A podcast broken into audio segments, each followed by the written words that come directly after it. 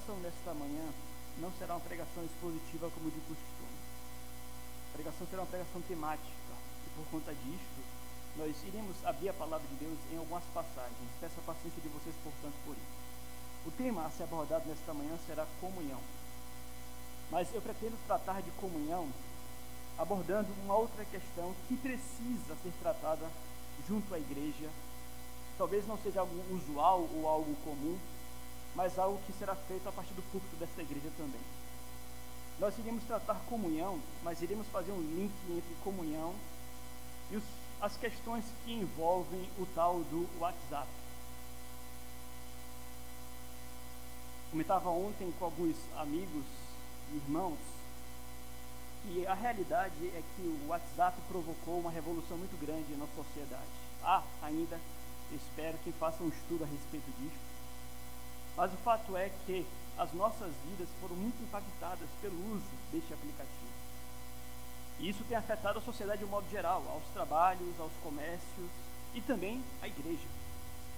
A igreja está inserida nessa sociedade e nós temos feito uso do WhatsApp. E nós paramos, ou precisamos parar um pouco para tratar acerca deste assunto, porque envolve eclesiologia, envolve igreja, e de tempos em tempos nós temos alguma, algum percalço por conta deste aplicativo. Então, eu os convido nesta manhã a que nós tratemos sobre isso. Naturalmente, o que eu vou falar aqui, é, talvez em termos mais adequados, eu devesse dirigir a cada um de vocês em particular. O material que será compartilhado com os irmãos aqui nesta manhã, talvez devesse ser dirigido a cada um de vocês no gabinete pastoral. Mas eu não tenho tempo. A verdade é essa. Eu não tenho tempo aqui para convidar cada um de vocês e tratar deste assunto em particular no gabinete pastoral. Mas eu sei que é uma questão que tem afetado a igreja. E uma vez que tem afetado a igreja, eu tenho que tratar disso com todos vocês. Tem uma pregação daquelas muito íntima, pregação para esta igreja. Uma pregação para a congregação presbiteriana de Cajazeiras. Então, nesse sentido, é, eu achei importante nós falarmos do tema comunhão e observarmos se há alguma ligação deste tema com o aplicativo WhatsApp, tá bom? Então, abra sua Bíblia, por gentileza, em Atos capítulo 2. Nesta manhã eu quero fazer uma defesa. Uma defesa da participação dos irmãos nos grupos de WhatsApp da igreja. E por defesa eu quero dizer que eu não quero em hipótese nenhuma colocar isso aqui como uma exigência pastoral ou por parte da liderança da igreja às ovelhas dessa igreja. Não, não é uma exigência. E aqui nós podemos já de antemão antecipar o seguinte: existem questões que vão eventualmente levantar discordâncias e não há problemas com isso. Obviamente nós precisamos aprender a concordar mais do que discordar. Mas, eventualmente, as discordâncias irão surgir entre ovelhas e pastor e não há problema. O problema existe quando, associada à discordância, vem o desrespeito ou a possível insubordinação. Mas não é o caso aqui.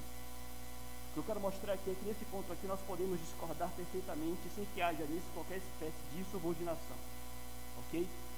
Eu quero, no, no, no fim das contas, conversar ou tratá-los da palavra de Deus com o propósito de fazer uma defesa da participação dos irmãos nos grupos de WhatsApp da igreja. Eu quero mostrar aqui as razões pelas quais participar deles é melhor para a sua saúde espiritual e também da igreja do que não participar deles.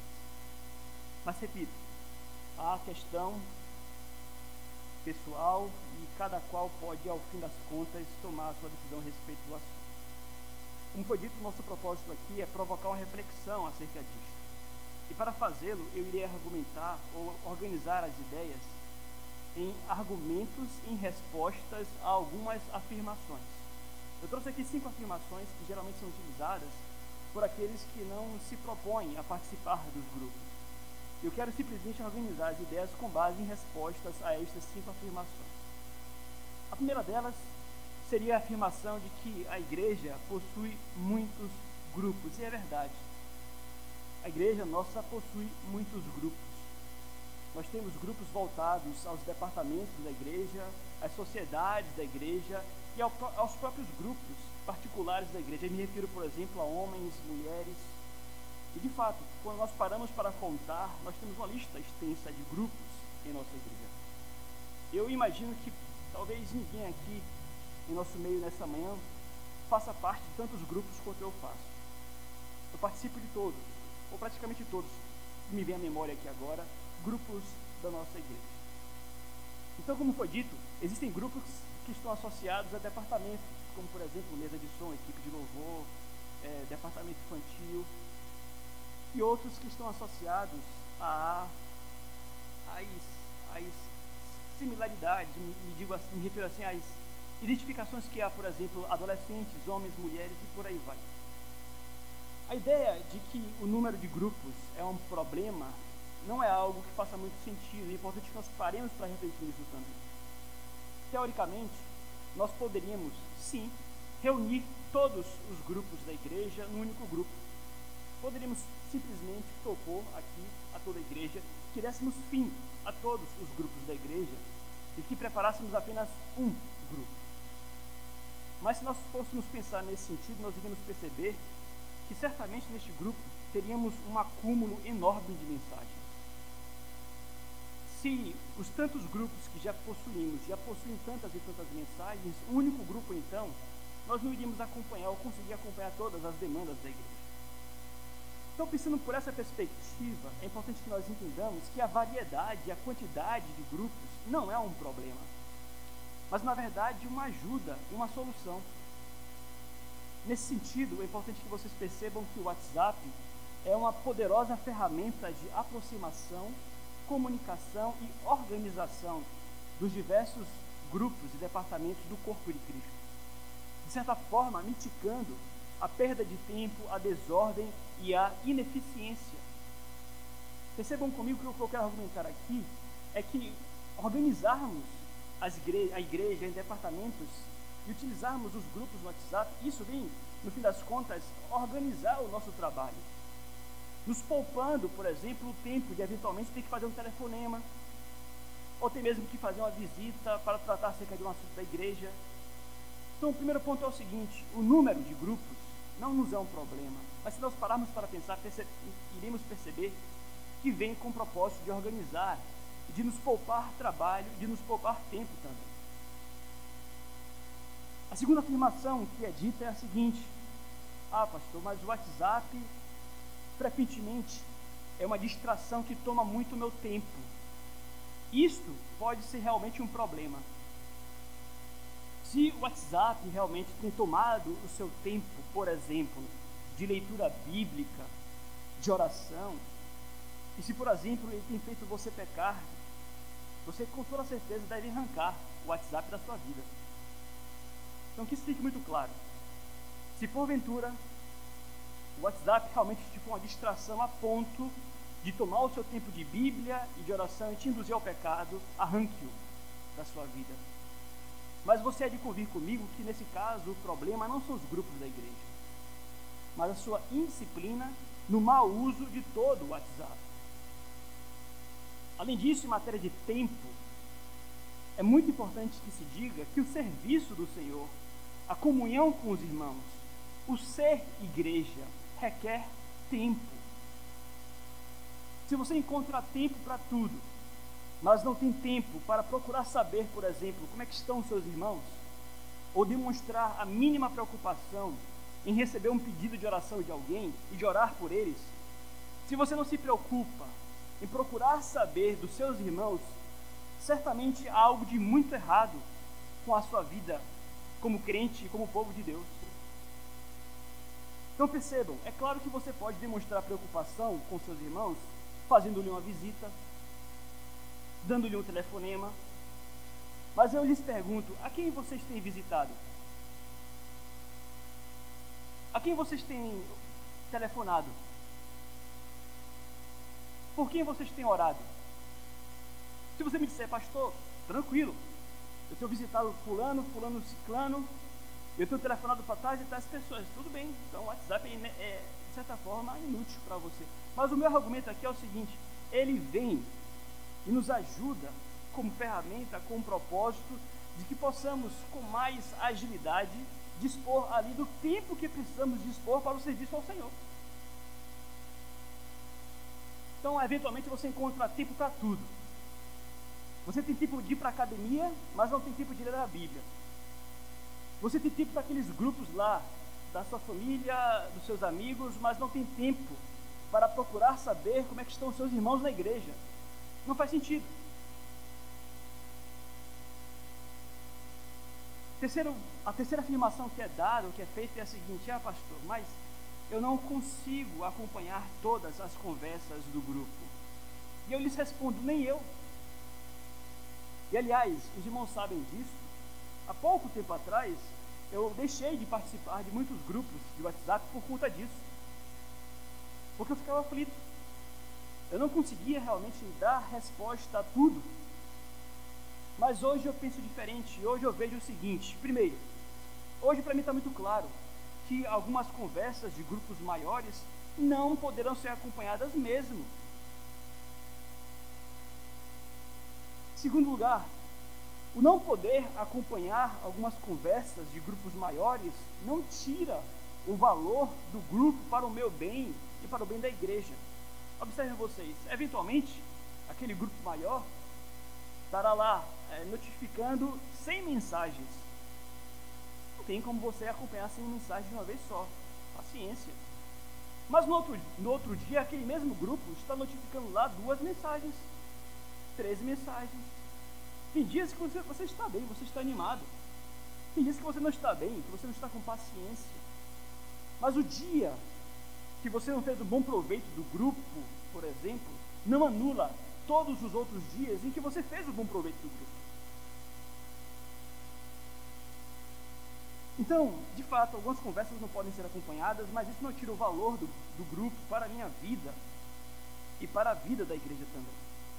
Em terceiro lugar, em alguns casos, a falta de acompanhamento pode revelar um problema em mim, pela falta do devido interesse ou preocupação pelos irmãos ou pelas coisas da igreja. Foi o que eu percebi.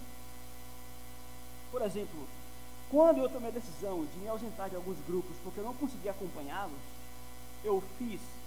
Mas refletindo a respeito, eu percebi que a minha falta de acompanhamento aos grupos eventualmente revelava um problema não nos grupos, mas um problema em mim. Na medida em que eu não estava demonstrando o devido interesse por pessoas e por coisas relativas à igreja. Uma das razões pelas quais então eu entendi que eu tinha que voltar. Observem, ponto 4. Para mim, e aqui eu estou me citando como exemplo, para mim é muito mais cômodo não estar em grupos para não ter mais responsabilidades com os meus irmãos ou com a igreja, do que estar neles e assumir essas responsabilidades. Eu entendi isso para mim. Então, evitar o grupo, no fim das contas, para mim era mais cômodo, porque com isso eu estava evitando responsabilidade. Mas observe, essa decisão não é boa. Essa estratégia não é boa nem para mim e nem para o meu irmão. Nem para mim e nem para a minha igreja. O que me chega, o que me leva aqui à, à quinta conclusão, ainda no, no ponto 3.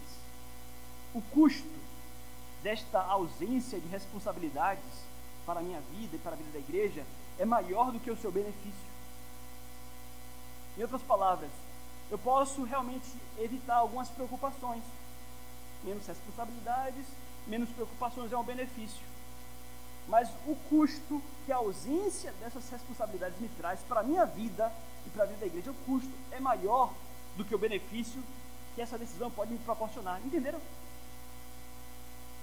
Decidir por essa estratégia, ainda que me traga algum benefício, traz um dano maior para mim e para a minha igreja.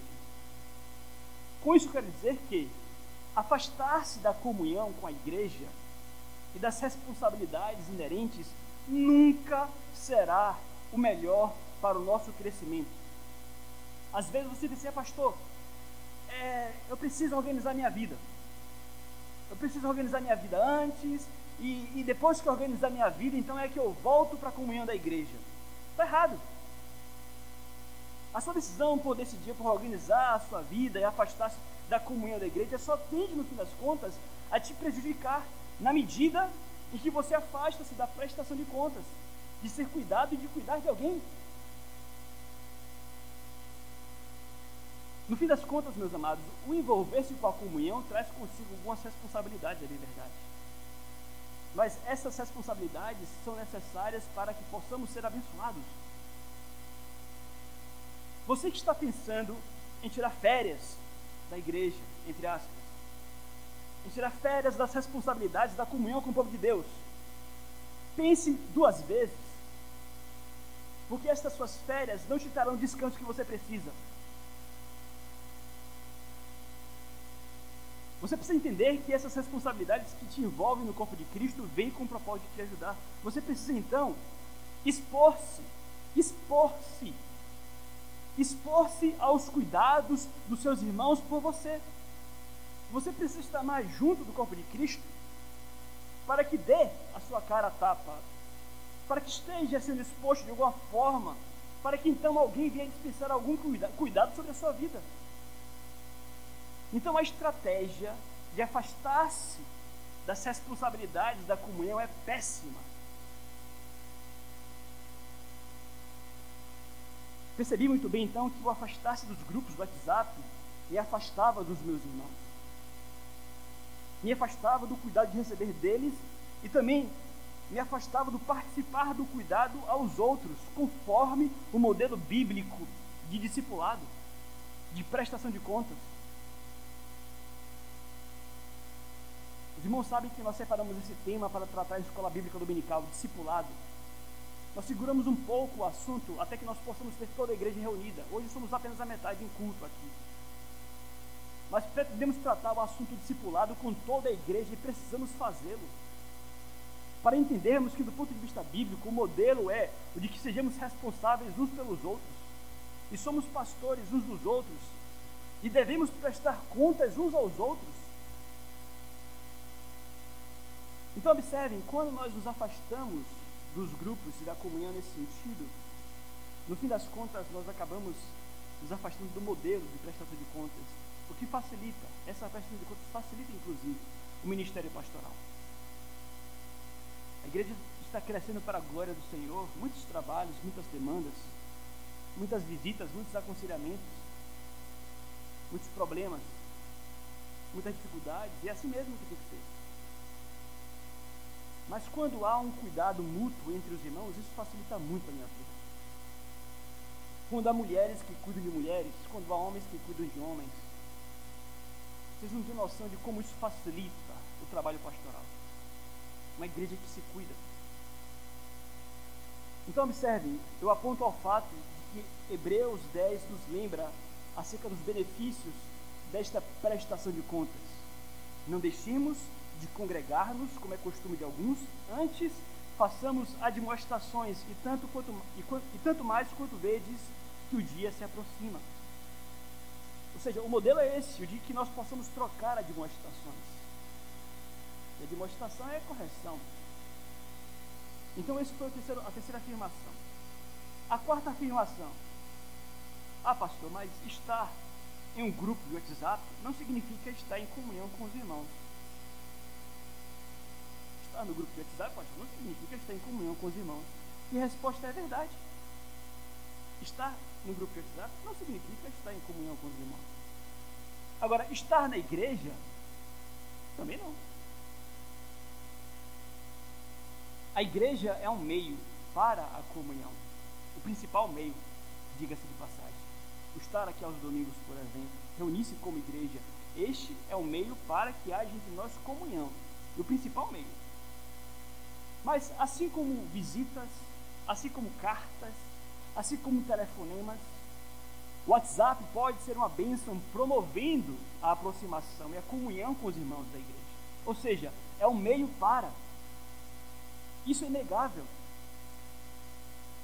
E por isso que eu tenho dito que o WhatsApp realmente tem revolucionado a nossa sociedade e tem afetado inclusive a igreja.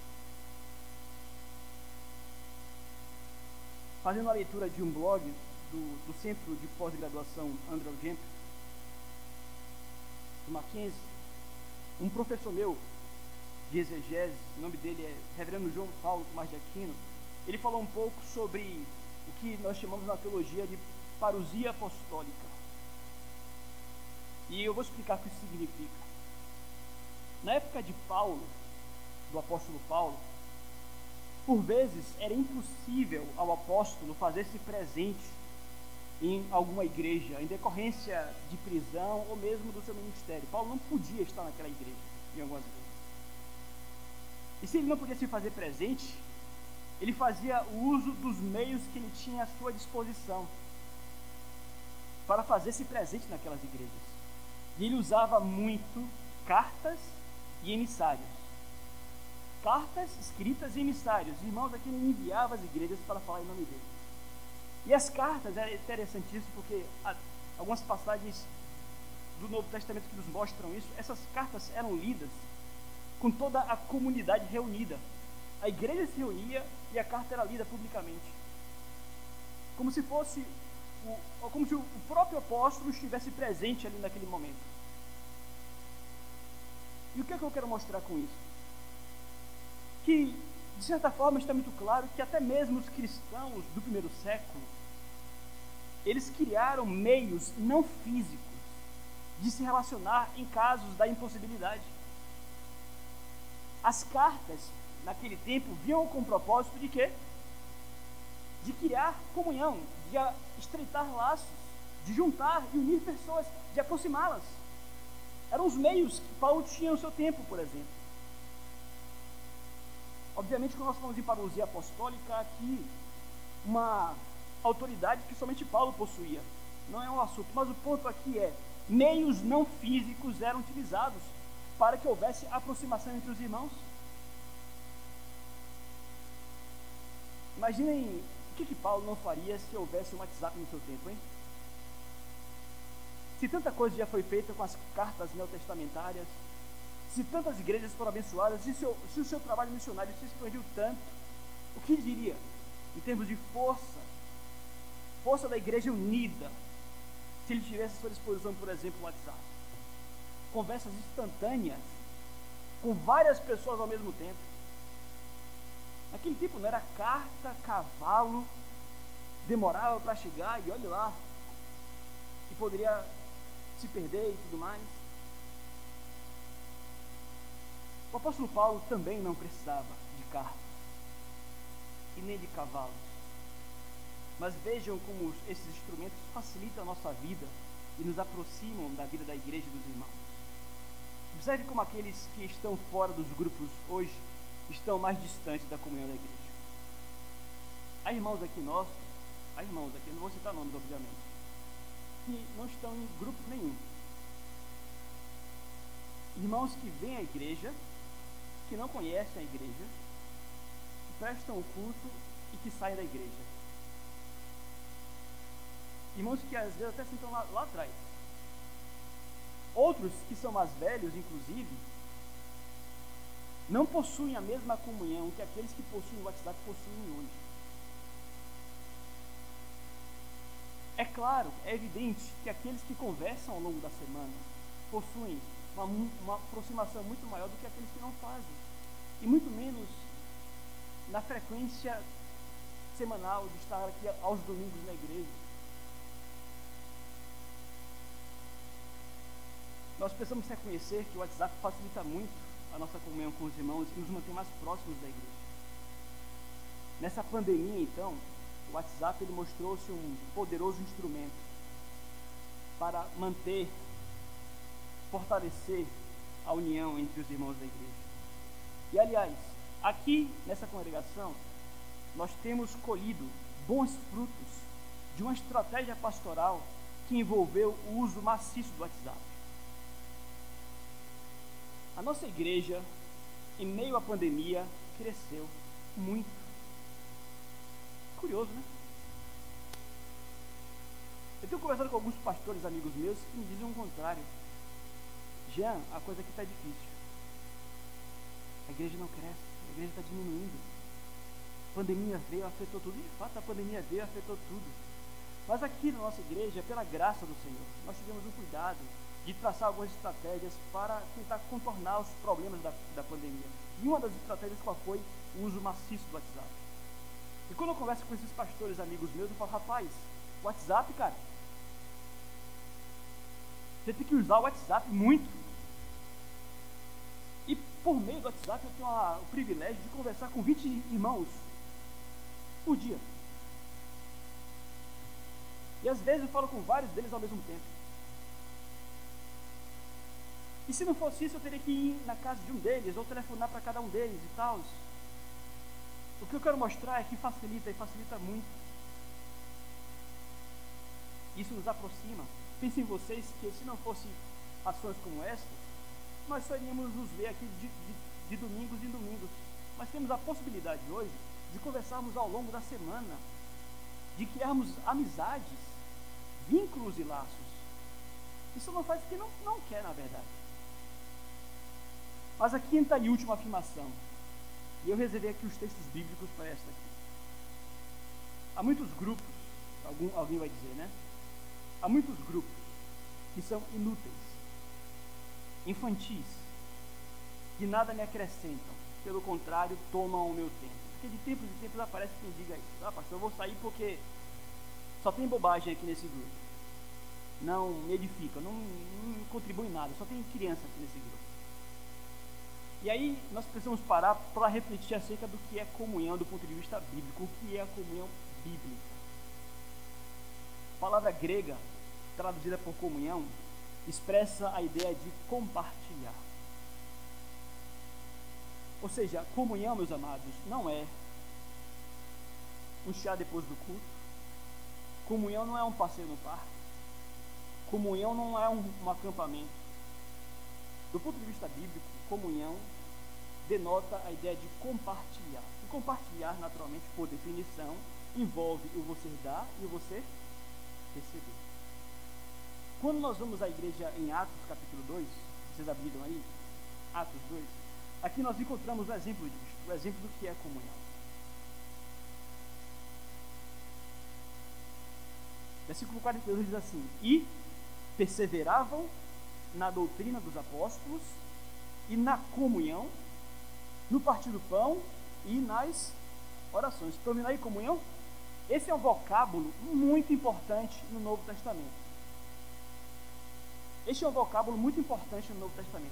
E a igreja de Atos era a igreja onde havia esta tal de comunhão bíblica. Agora, esta comunhão aqui vivida por esses irmãos era o passeio no parque? Essa comunhão aqui vivida pelos irmãos era um chazinho depois do culto? O texto explica o que era essa comunhão, versículo 44.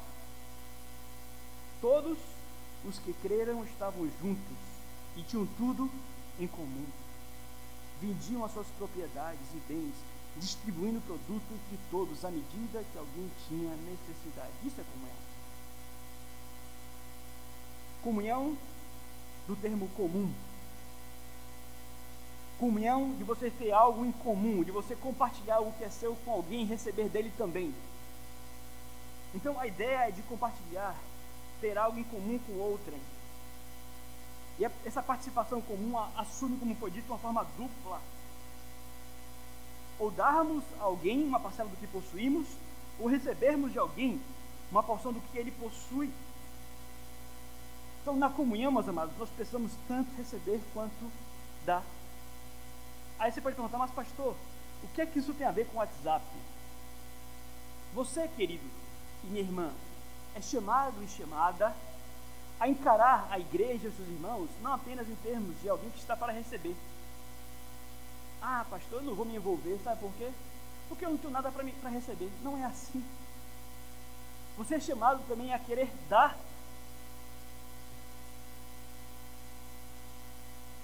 Se você é crente de fato quer viver a comunhão bíblica, encare a igreja seus irmãos não apenas como um canal por onde você possa receber, receber, receber, receber.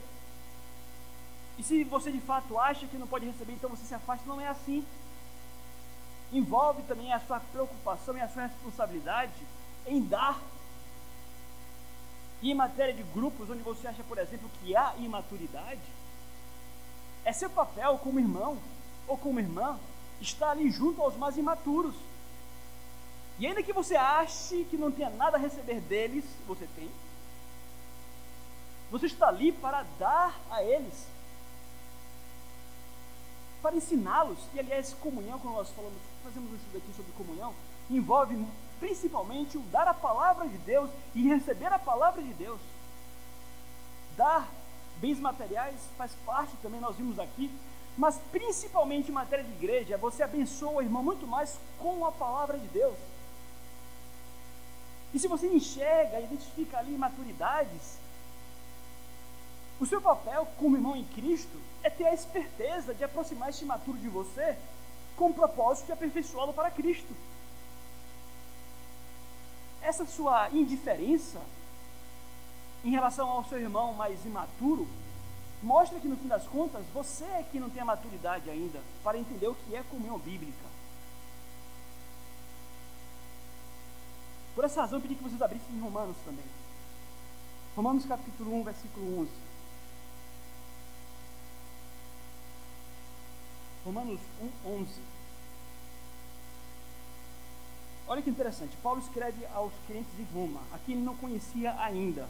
Diz assim, 11, do 1 porque muito desejo ver-vos, a fim de repartir convosco algum dom espiritual, para que sejais confirmados. Até aí, o que, é que ele está falando?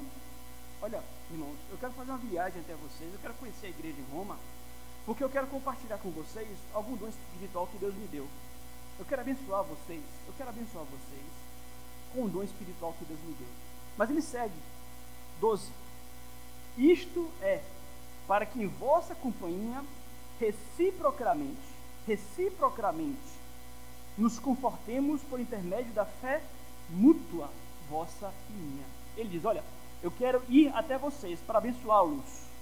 Eu sou apóstolo, eu fui muito abençoado por Deus com dons, eu quero abençoá-los. Mas ele tem um cuidado de logo em seguida dizer: Olha, eu também quero ser abençoado por vocês. Eu também quero experimentar aqui, reciprocamente, da fé mútua, vossa e minha. Então percebam vocês como Paulo descreve a comunhão aqui como uma via de mão dupla. Então o grande apóstolo mostrou-se humilde. Ele diz: Eu preciso de vocês. Eu preciso da comunhão de vocês. Ou seja, é, ele entende que não somente poderiam eles causar algum bem, mas eles igualmente iam contribuir para o seu benefício também. Amados, isso aqui é muito importante. Alguns crentes mais velhos na fé caem no maldito orgulho, a ponto de não se deixarem mais ajudar por aqueles que são mais jovens na fé. Nós temos crescido pela graça do Senhor, nós temos recebido gente nova aqui na igreja. Inconcebível a ideia de que aqueles que são mais velhos não tenham paciência com os mais novos. É inconcebível a ideia de que não uma maturidade para dizer, olha, são mais novos na fé, mas podem me abençoar também. Observe em Paulo. Olha quem Paulo era. O apóstolo Paulo. Ele diz, olha, eu sou Paulo, certo? Mas eu posso ser abençoado por você. Então é esse sentimento de que, ah, pastor, infantis, imaturos, isso revela a maturidade de quem está falando. Sabe, cá entre nós aqui. O que é que mais impede a comunhão numa igreja? Qual é o maior obstáculo na comunhão, da, a comunhão numa igreja? O maior dos obstáculos da comunhão na igreja é esse maldito sentimento de autossuficiência. Não pode haver comunhão enquanto os irmãos não perceberem que dependem uns dos outros, que precisam da ajuda espiritual uns dos outros. Os maiores inimigos da comunhão da igreja são aqueles que acham que não precisam dos outros. Ah, pastor, eu me basto. Conheço a Bíblia todinha. Eu tenho 20 anos de igreja já. E essa maldita, ou esse maldito sentimento de autossuficiência pode revelar duas coisas. Primeiro, mesmo se tratando de gente antiga na igreja, pode revelar que não é crente. Nós podemos estudar aqui e ver que quem é crente de fato ama a Deus e aos irmãos e comunga com os irmãos, pode revelar que no fundo do fundo não é crente, ou se for crente, que está no estado de indolência espiritual. Não fez o dever de casa. Não zelou pela própria santificação. Esfriou na fé. Quando nós esfriamos na fé, a primeira coisa que nós fazemos é querer o afastamento do povo de Deus. Eu estou aqui nessa igreja há 10 anos. Eu tenho 11 anos de ministério, eu estou aqui desde o início do, do meu ministério. eu já identifiquei alguns padrões na vida daqueles que estão se criando na fé. E um dos primeiros sentimentos que vem no coração de quem está se criando na fé é esse sentimento de que eu não preciso estar aqui com vocês. Eu não preciso, pastor. Eu não preciso de vocês. Então tenham muito cuidado, por favor, com essas conclusões. Investigue o seu coração. Nosso coração é enganoso. Será que você é tão suficiente assim?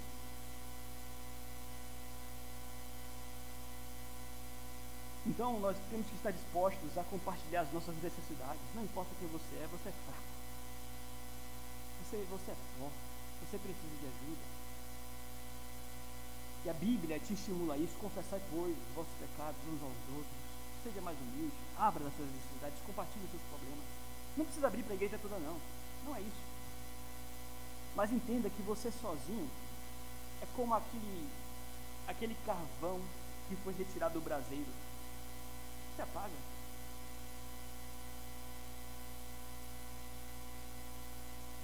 E aqui uma palavra especial que deve ser dirigida às responsabilidades que os mais velhos têm sobre os mais novos.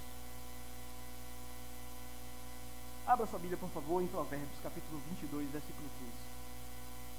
Provérbios 22, 15.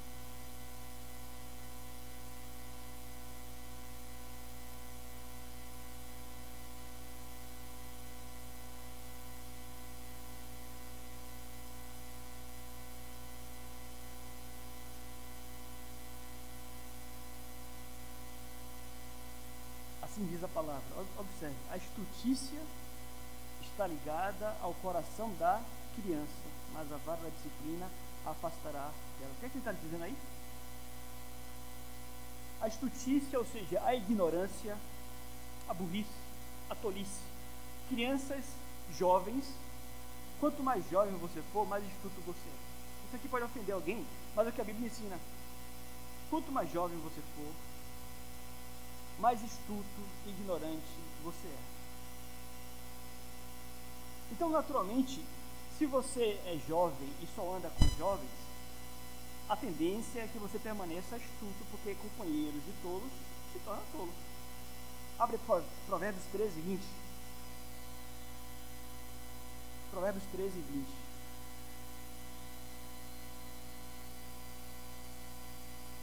Diz assim: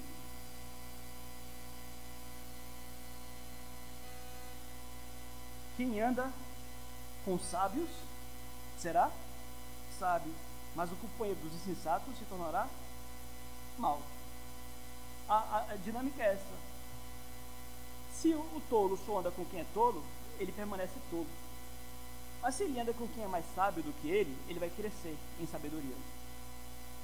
Então, a ideia de você que é jovem andar somente com jovens, isso é um prejuízo muito grande para a sua própria vida.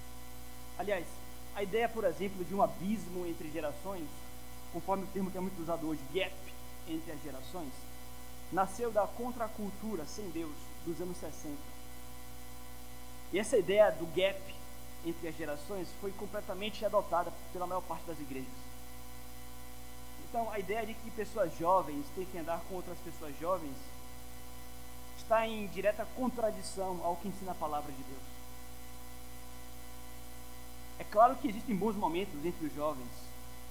É claro que os jovens podem se divertir entre os jovens e não há problema nisso. Mas a Bíblia ensina que os cristãos jovens têm que, têm que andar e estar com os cristãos mais velhos, mais maduros e mais experientes. E mais uma vez eu faço referência aqui ao princípio do discipulado. Toda a vida, ao longo de toda a história do povo de Deus, os mais jovens eles tinham um discipulador, um mestre, alguém mais velho, alguém, alguém que o ensinasse. E é por essa razão que ele diz que aqui na nossa igreja nós tivemos algumas preocupações em relação aos trabalhos como fazemos.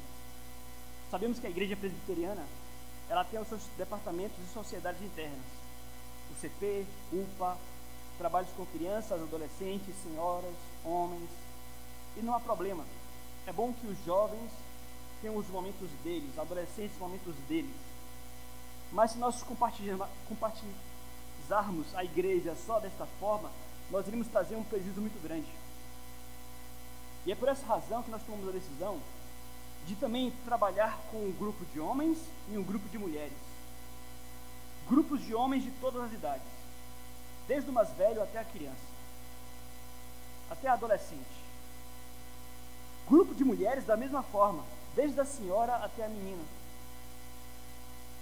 Quando você lê, por exemplo, Tito capítulo 2, Paulo escreve a Tito e diz o seguinte: Olha, as mulheres mais velhas ensinem as mais novas a amarem os seus maridos. As mulheres mais experientes em casamento, elas podem se tornar mestras no assunto. E elas que são mais experientes, elas devem tratar assuntos de mulheres com as meninas. Isso não é coisa do pastor. Isso não é papel do pastor. Existem assuntos de mulheres e de meninas que devem ser tratados pelas mais velhas da igreja. Da mesma forma com os homens. E nesse mundo, onde a, a masculinidade e a feminilidade estão sendo tão atacadas com valores antibíblicos, isso aqui urge mais do que nunca. Nós precisamos preparar as nossas para o casamento. Isso é papel das mais velhas. Nós precisamos preparar os nossos, isso é papel dos mais velhos. Os mais novos precisam dar com os mais velhos. Então, você vai estar lá no grupo, por exemplo, quem sabe chamado fêmeas presbiterianas, machos presbiterianos, e você vai encontrar algumas bobagens ali, imaturidades, algumas meninices, mas você tem que ter a certeza de trazer esses meninos e meninas para o seu lado e tutoreá-los e pastoreá-los. Nós temos alguns adolescentes aqui na igreja, alguns meninos, que são calados, são tímidos, não tem problema, é deles. Mas nós, colocamos no, grupo dos machos, dos homens da igreja. Calados. Mas já percebi que eles adoram falar de futebol. Infelizmente torcem por vitória. Me refiro aqui ao Vinícius e a, ao Pedrinho. Falou de vitória, pronto. É conversa que não acaba mais. Jesus, o Flamengo foi campeão carioca, né? Torcedor do Vitória não tem o que comemorar. Torcedor do Vitória não tem o que comemorar, vai comemorar o título do Flamengo. E tá lá os dois comemorando, falando de futebol. Aí vem um irmão mais velho e falou: Vou dormir suas crianças. No grupo, né? Vou dormir suas crianças. Não, tá errado. Aí eu chamei no particular e falei: Rapaz, não fale isso para eles, não. Não fale para eles, não trate ele dessa forma assim, não. Você tem que ter a esperteza de trazê-los para perto de você. E o irmão, graças a Deus, ele entendeu a, a mensagem.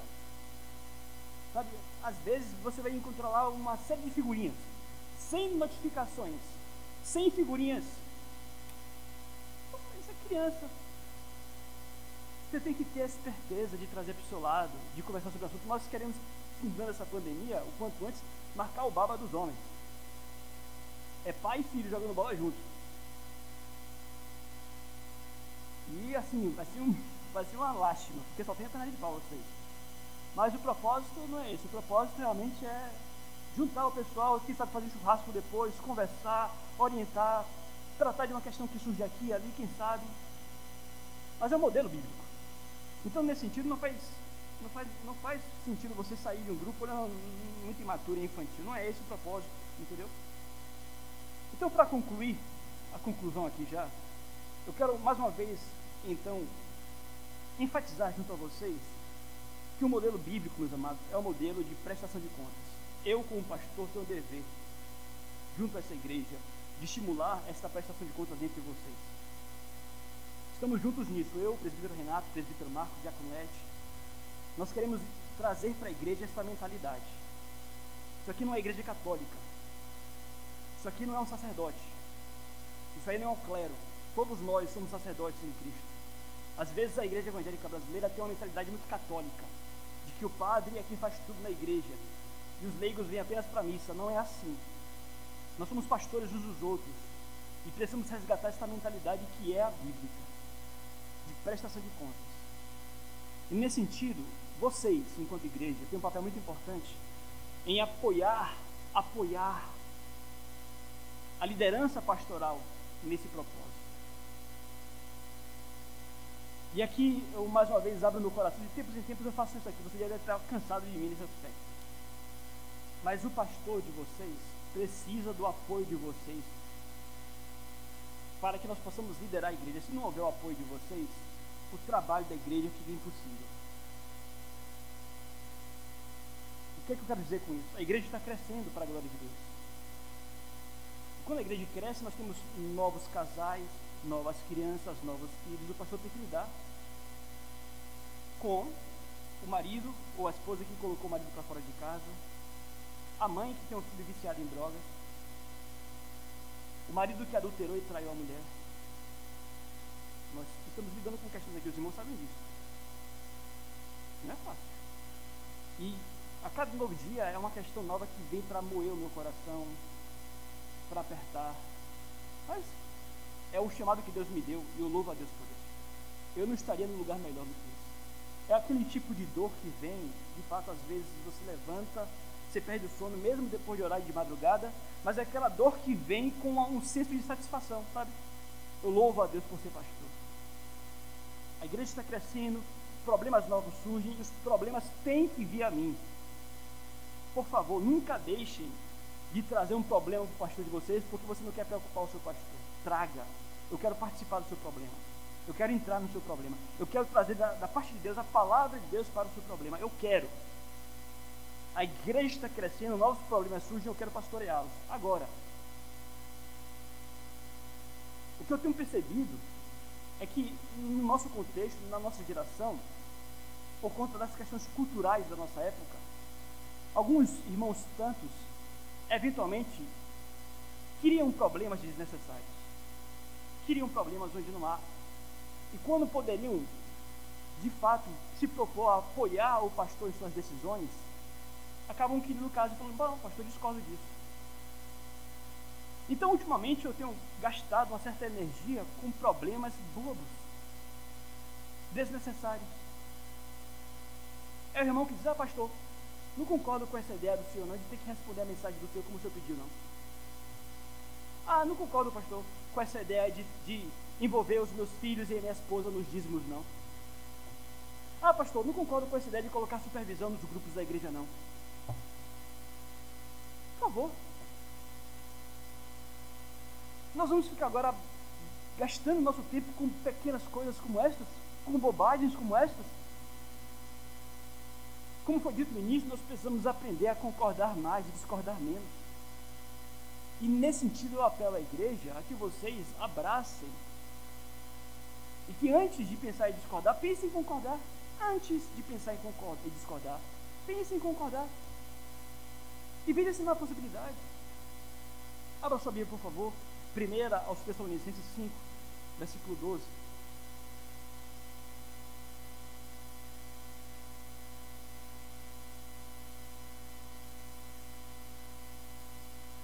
Diz assim: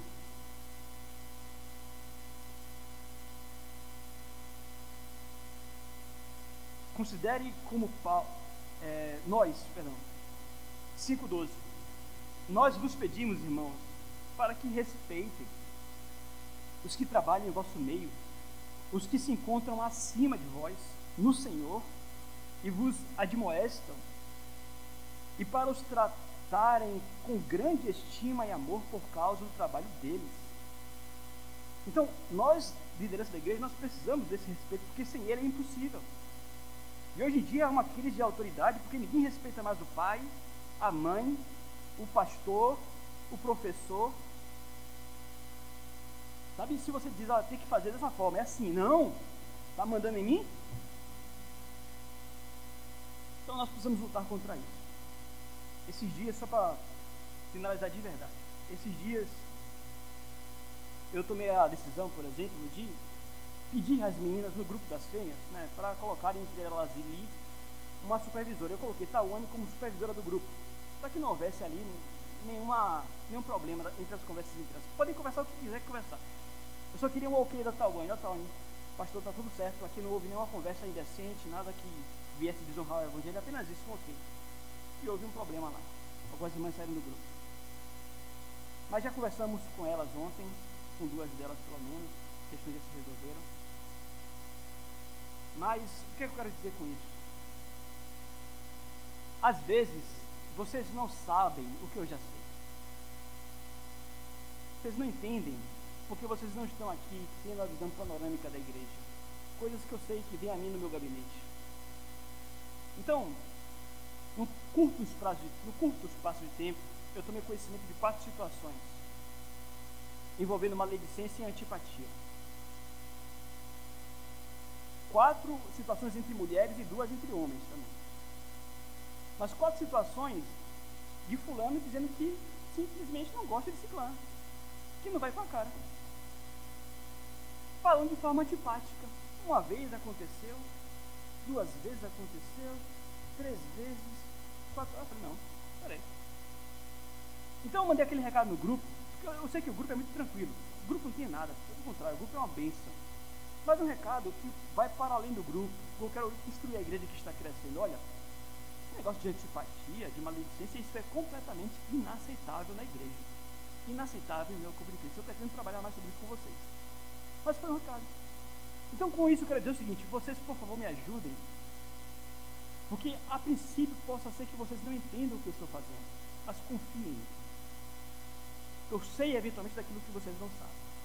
Então, os irmãos perceberam, por exemplo, que doravante, aliás, nós até adicionamos a Nadine na igreja, no grupo da igreja, e logo depois que adicionamos a Nadine, eu coloquei um, uma mensagem com as novas regras do grupo. Vocês leram isso? Regras do grupo. Para ajudar o nosso convívio. Primeira regra: não queremos perder a nossa paz por questões políticas. Portanto, evitamos esse assunto no grupo. Certo? No grupo nós evitamos políticas porque nós não temos maturidade. A verdade é essa. Deveríamos poder conversar sobre política, mas não temos maturidade. Os irmãos brigam. Segunda regra: o grupo é mais um meio de sermos com coração humilde, abençoados pela aproximação com servos maduros do Senhor, mas também um meio para abençoarmos em amor aqueles irmãos que ainda não são tão maduros assim.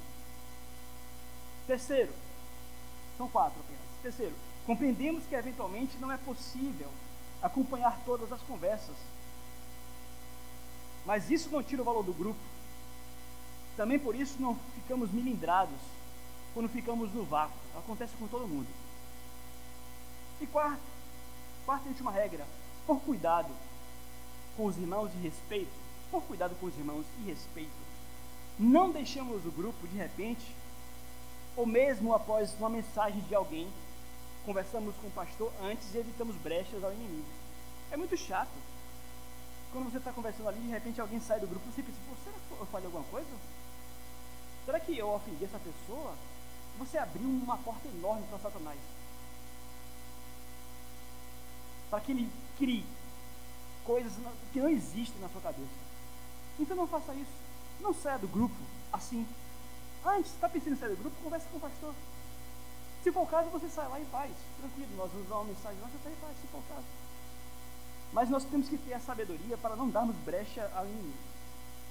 Então, tendo dito tudo isso, pessoal, eu apelo a vocês, como foi no início, que vocês participem dos grupos da igreja.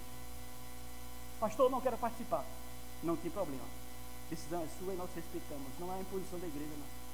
Mas se você puder, participe, aproveite, seja abençoado e abençoe também.